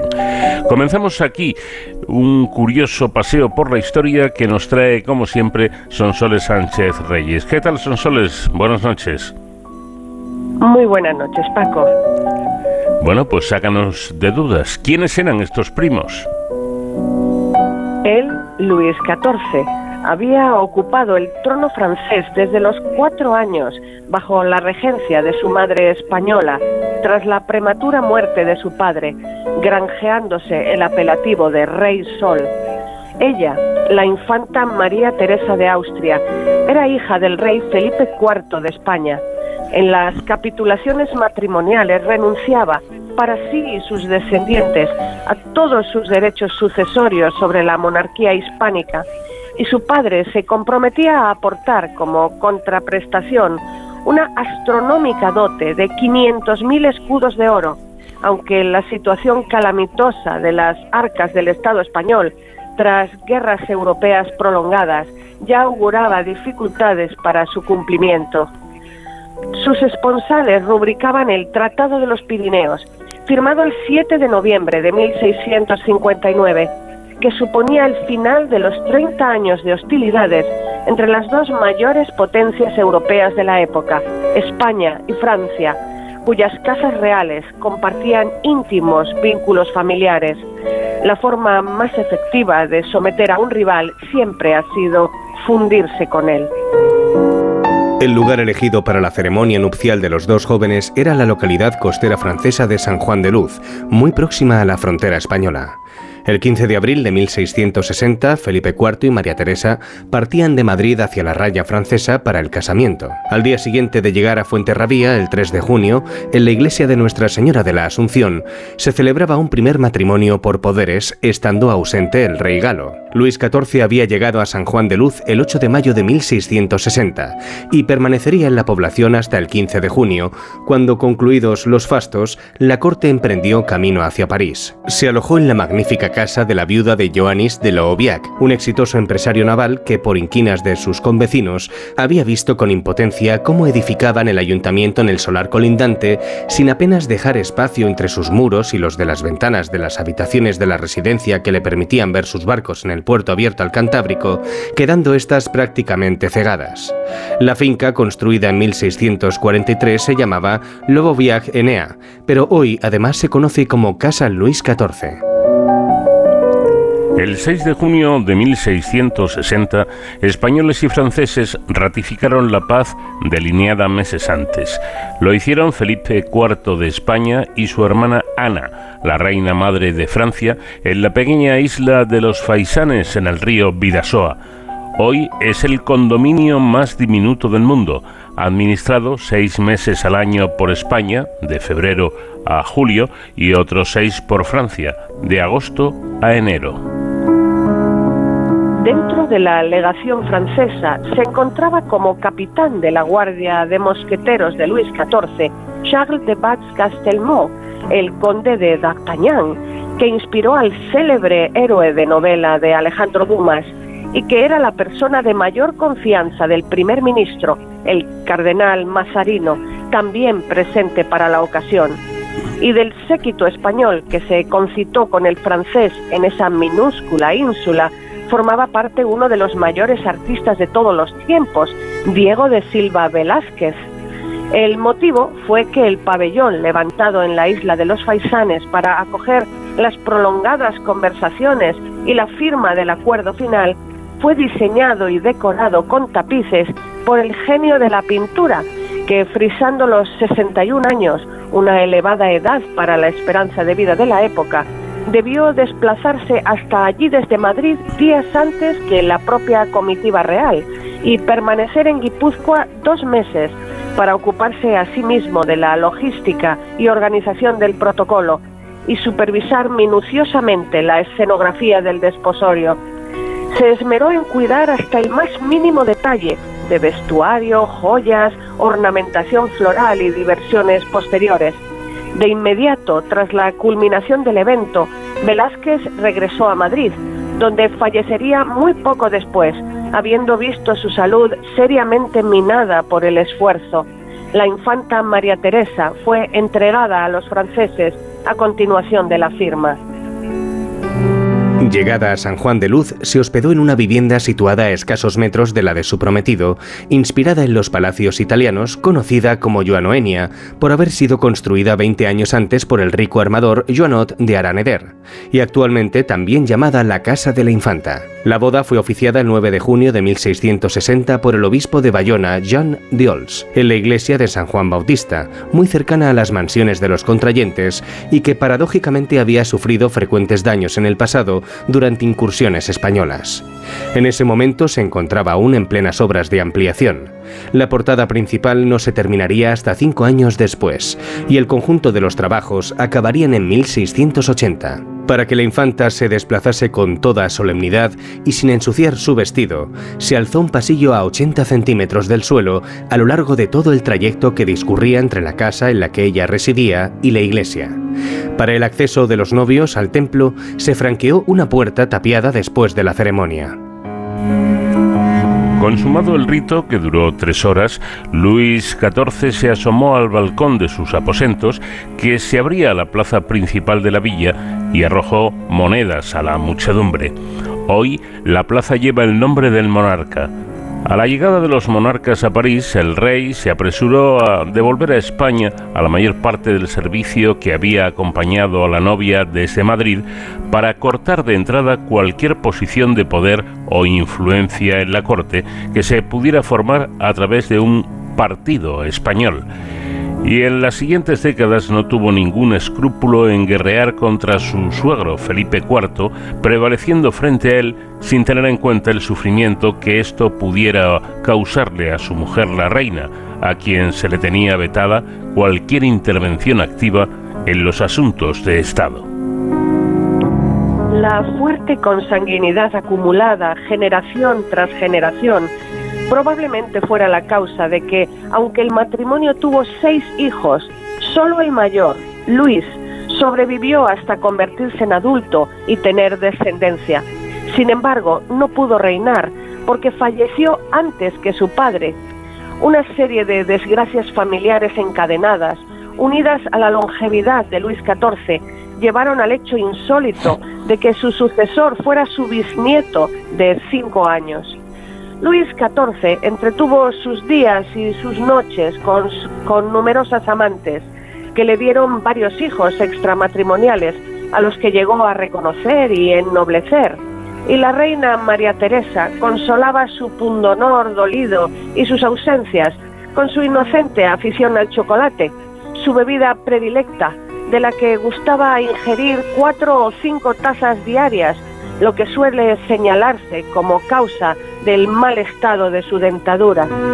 Esa inclinación real llevaría a consagrar la costumbre en Versalles, donde despertó pasiones, pues hasta entonces era prácticamente desconocida en Francia, por ser un lujo exclusivo y muy caro. Circula hasta el día de hoy una historia de difícil credibilidad que sostiene que la reina, para distraer su soledad, se habría acercado en busca de afecto a su esclavo pigmeo de raza negra, con quien incluso habría tenido una niña. Unas versiones afirman la muerte de la pequeña en la primera infancia y otras su ingreso en un convento.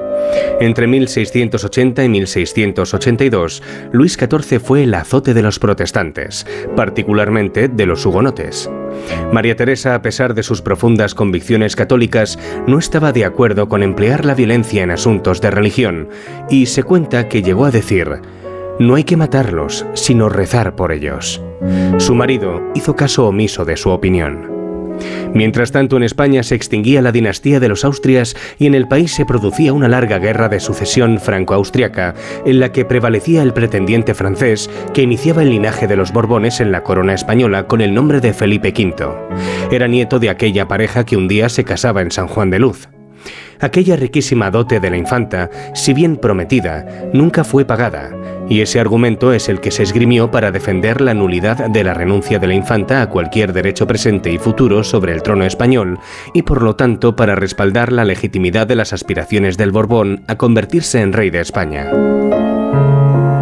En 1861 se erigió un monolito en la isla de los Faisanes para conmemorar la firma del Tratado de los Pirineos. Tiene dos inscripciones, una en español orientada hacia la frontera española y otra en francés mirando hacia ese país. Para leerlas, si no se usa o no se desea usar unos prismáticos estando apostado desde el puente, es preciso ingeniárselas para salvar el río, pues no existe pasarela de ningún tipo que permita llegar hasta el islote. En su estancia en San Juan de Luz para el enlace regio, el cardenal Mazarino se hospedó en la única vivienda de estilo holandés de la región, llamada San Estebania por su primer propietario, el armador Esteban Echeto, que la construyó hacia 1630 imitando las moradas de Ámsterdam. Desde la galería de la casa Luis XIV orientada al sur, se divisa el edificio en el muelle de Cibourg. Pero el cardenal no estaba llamado a ser su vecino ilustre con exclusividad. Dos siglos después, en 1875, entre esas mismas paredes, nacía el compositor Maurice Ravel, autor del célebre bolero. En el patio del ayuntamiento de San Juan de Luz, hoy una escultura ecuestre de pequeño tamaño de Luis XIV mira hacia la plaza. Es la única panorámica de nuevo reservada al monarca, eternamente atrapado entre las guerras de unos y otros por dominar las vistas del mar en una villa de navegantes, pescadores y corsarios. Los restos mortales de la, reina María Teresa fueron enterrados en la cripta de la Basílica de Saint-Denis. Su corazón fue llevado a la iglesia de Valdegas. Pues una historia más que nos ha traído eh, esta noche Sonsoles Sánchez Reyes y esperamos y deseamos que el nuevo año 2024 nos permita seguir dando estos paseos por historias curiosas con nuestra buena amiga Sonsoles. Que tengas un muy feliz eh, año 2024, salud y que sigamos eh, pudiendo escucharte en este programa. Un fuerte abrazo, Sonsoles. Igualmente los mismos deseos para ti, querido Paco, y para todos nuestros oyentes. De cero al infinito.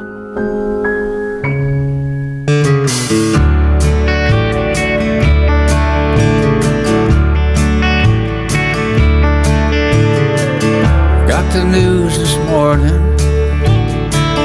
Knew it'd be a tough day. Some are so much larger than life. You can't believe they could pass away. When it comes to country music, he's the world.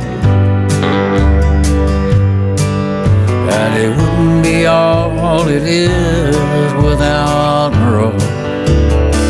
That he won't ever be gone.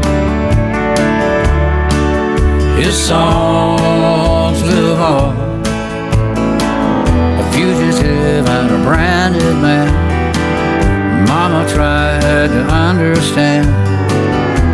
Left us a lifetime of song. And he won't ever be gone. We were friends right from the start.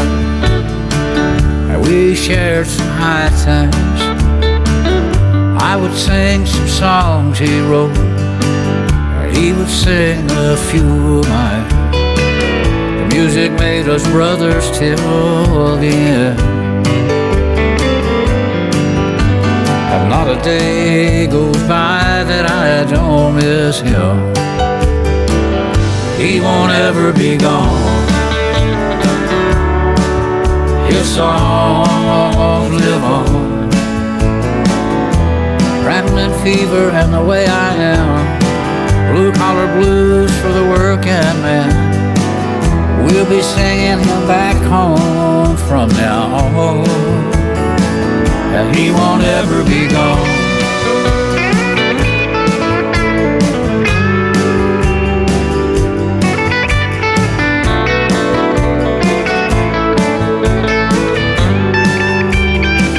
He songs live on. A fugitive and a branded man. Mama tried to understand. Left us a lifetime of song. He won't ever be gone. We'll be singing him back home from now on. He won't ever be gone.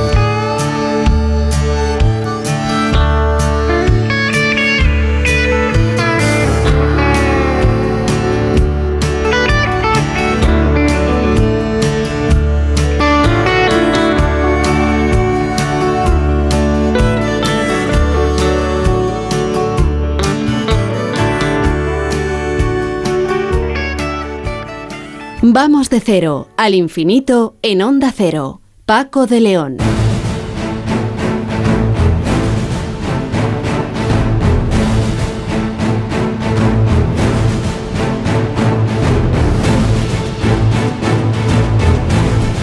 Como cada semana tiempo ahora para la seguridad y emergencias, nos ponemos al habla con nuestro experto David Ferrero, que hoy se va a poner en contacto con profesionales sanitarios para saber cómo han pasado las fiestas de Navidades mientras estaban eh, trabajando, velando por nuestra salud y por, mm, bueno, pues facilitarnos una estancia lo más agradable posible. ¿Qué tal David? Buenas noches. Pues muy, muy feliz año nuevo, Paco, y a todos nuestros oyentes. Y como siempre, muy buenas madrugadas. Es un placer empezar el año escuchándonos aquí en este De Cero al Infinito, con todos los escuchantes que nos acompañan en este estupendo viaje que comandas, Paco.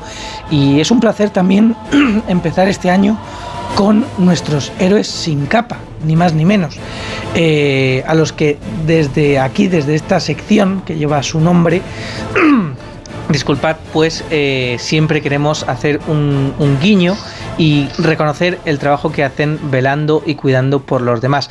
Fijaos que este año hemos querido irnos al sur, Andalucía, para empezar el año 2024 con los héroes sin capa del Hospital Costa del Sol en Marbella. Y ya tenemos aquí con nosotros a su director gerente, eh, Antonio Luis Cansino Osuna, que ha querido sumarse a este primer programa del año de, de Cero al Infinito para hablarnos de estos héroes sin capa que no llevan capa, pero sí que llevan bata. Eh, muy buenas noches, eh, gerente, bienvenido y muchas gracias por acompañarnos. Buenas noches, muchas gracias por la invitación a ustedes y, encantado de estar con sus oyentes, escuchantes y todos los que están ahora mismo en el programa. Un placer. Bueno, estas fechas son especiales para todos, eh, las fechas navideñas, pero especialmente para muchas personas que no han podido pasar eh, las noches más especiales como Nochebuena, Nochevieja, incluso la Noche de Reyes con sus familias. Y en este, en este saco están incluidos los profesionales sanitarios. ¿Cómo se viven estas noches eh, fuera de casa? Pues la verdad es que yo que llevo ya un bastantes años en esta, en esta empresa, diríamos así, eh, con muchas guardias en el cuerpo, son guardias muy especiales, son guardias que hacen que uno haga un poquito más de, como de compañerismo, mucho más, eh, un poquito más de ternura hacia la gente que nos viene. En fin, es una fecha que lo marca, lo marca el calendario y tenemos esa costumbre y procuramos hacer algo distinto, algunas cositas para que incluso la- los pacientes, los familiares, pues tengan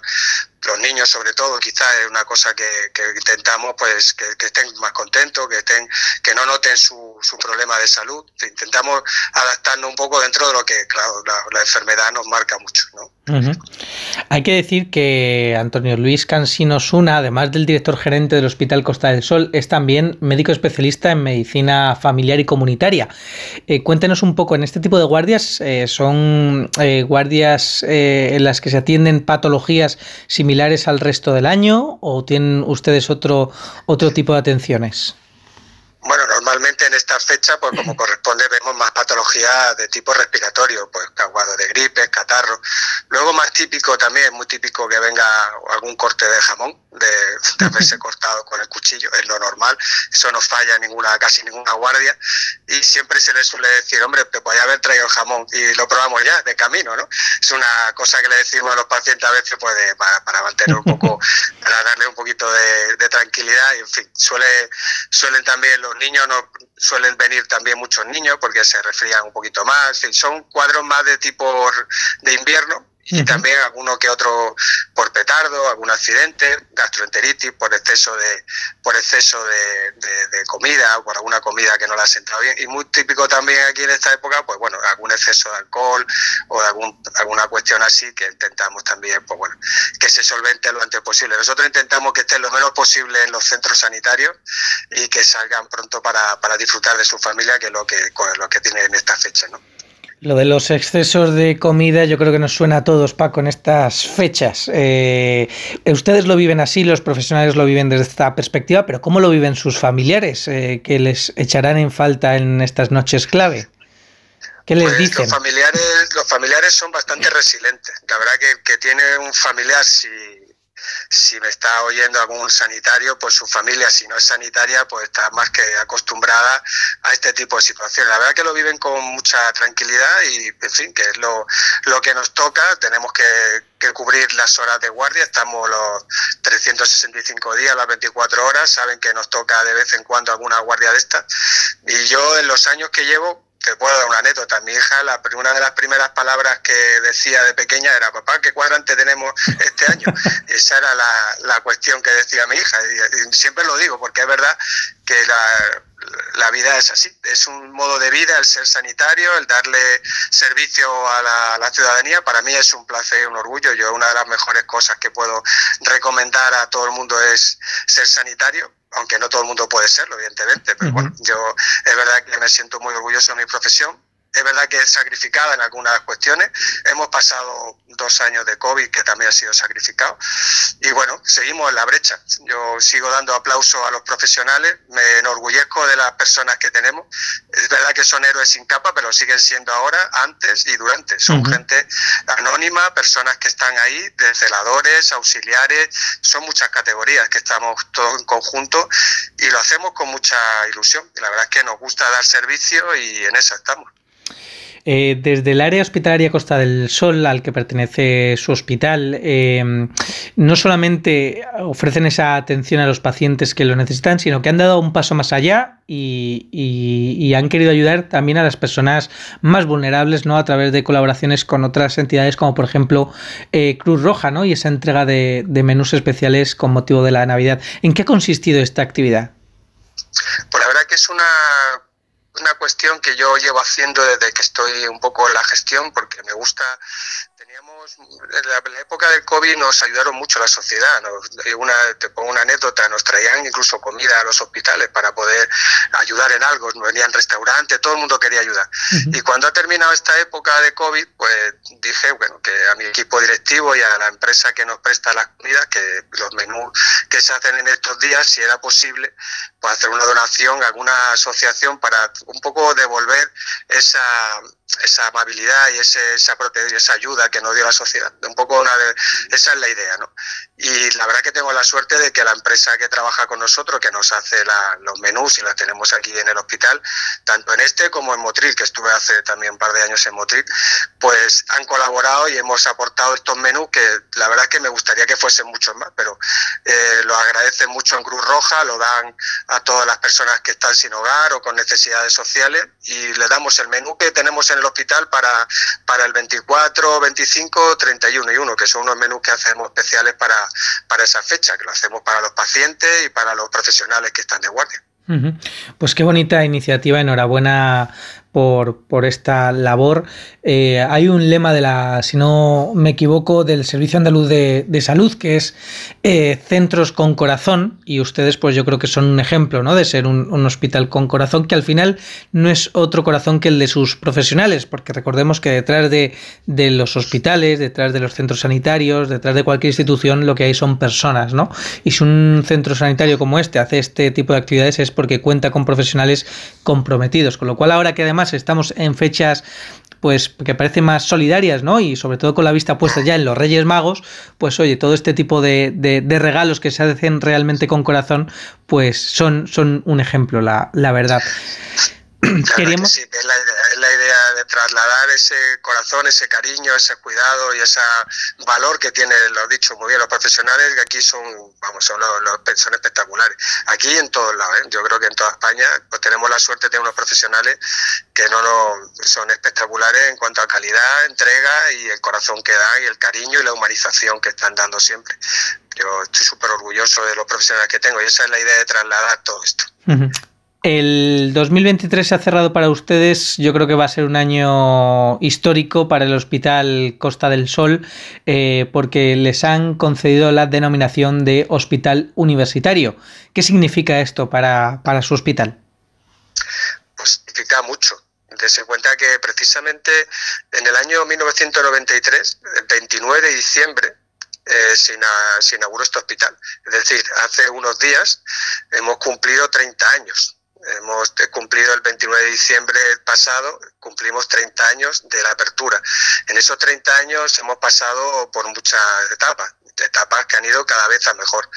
Y una de las grandes anhelos y las grandes reivindicaciones de este hospital, que además se lo merece por su trayectoria investigadora, docente y de formación, pues será ser universitario. Y por fin en este año pues se ha logrado. Eso significa mucho, sobre todo a nivel de, de lo que se traslada hacia los pacientes, la mejor calidad, la mejor asistencia, porque al final nuestro leitmotiv y nuestro objetivo principal son nuestros pacientes y nuestros ciudadanos, que son los que les prestamos servicio. Y cuanto más calidad tengamos de profesionales y cuanto más investigación, pues no cabe duda que más se va a trasladar a ellos. Desde luego. ¿Y qué supone tener esta, esta denominación de hospital universitario? ¿Qué, relación van a tener con la universidad? Pues ya teníamos aquí algunos profesores asociados, algunos catedráticos incluso, hace unos años, pues ya supone una normalización en cuanto a, a prácticas, a trabajo de investigación, a trabajo docente de pregrado, profes- profesionales nuestros que pueden participar en la docencia dentro del- de la universidad. En fin, es una, es una cosa que abre mucha, muchas puertas y que nos da prestigio como, como institución y que además es algo que, que es muy nosotros ya lo llevamos reivindicando mucho tiempo. Pues enhorabuena por esta concesión. Yo creo que no ha habido mejor regalo durante este 2023, pero que no es otra cosa que la antesala de lo que puede deparar los próximos eh, 30 años a este hospital Costa del, Sol. Darle las gracias a Antonio Luis Cansino Osuna, doctor, director gerente de, de este centro hospitalario, y a todos sus profesionales por su labor y por estos 30 años de trabajo incansable por el bienestar y la salud de sus pacientes. Feliz año, doctor, feliz año. Pues. Permítame que felicite el año también a, a nuestros oyentes y a los que nos están escuchando y les felicito también a usted, David, por, la, por el programa y muchas gracias por su invitación. Un placer y nosotros volvemos, Paco, para seguir hablando de estos héroes sin capa que cuidan y que velan por todos nosotros, también en este 2024 y desde este de cero al infinito. Vuelvo dentro de 15 días. Hasta entonces, ya saben, protéjanse.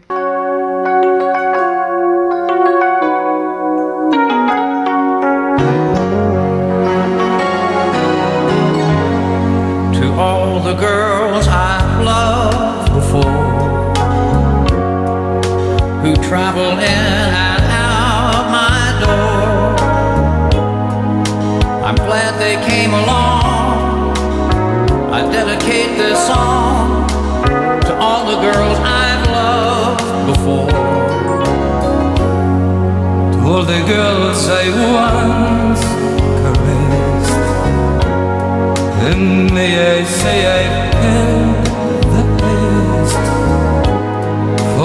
la música de nuestro invitado especial esta semana, Willie Nelson, llegamos al final de este programa diferente para gente curiosa que es de cero al infinito. Nos vamos, pero la próxima semana estaremos aquí con todos ustedes. Por supuesto, eh, el comandante Nacho García en la realización técnica imprescindible en este programa. Les habló encantado Paco de León. Adiós.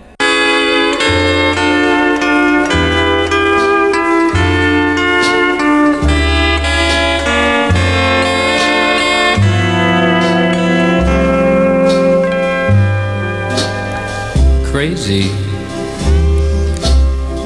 Crazy for feeling so lonely.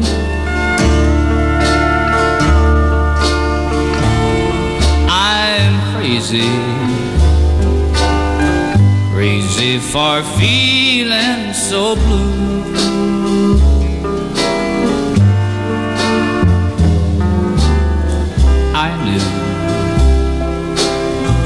Love me as long as you wanted.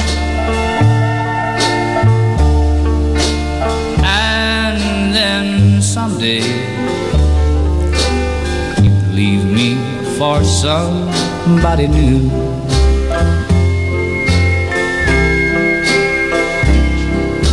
Worry. Why do I let myself worry?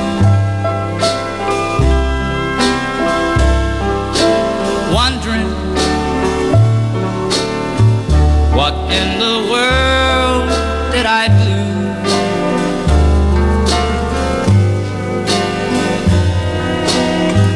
Crazy for thinking that my love could hold you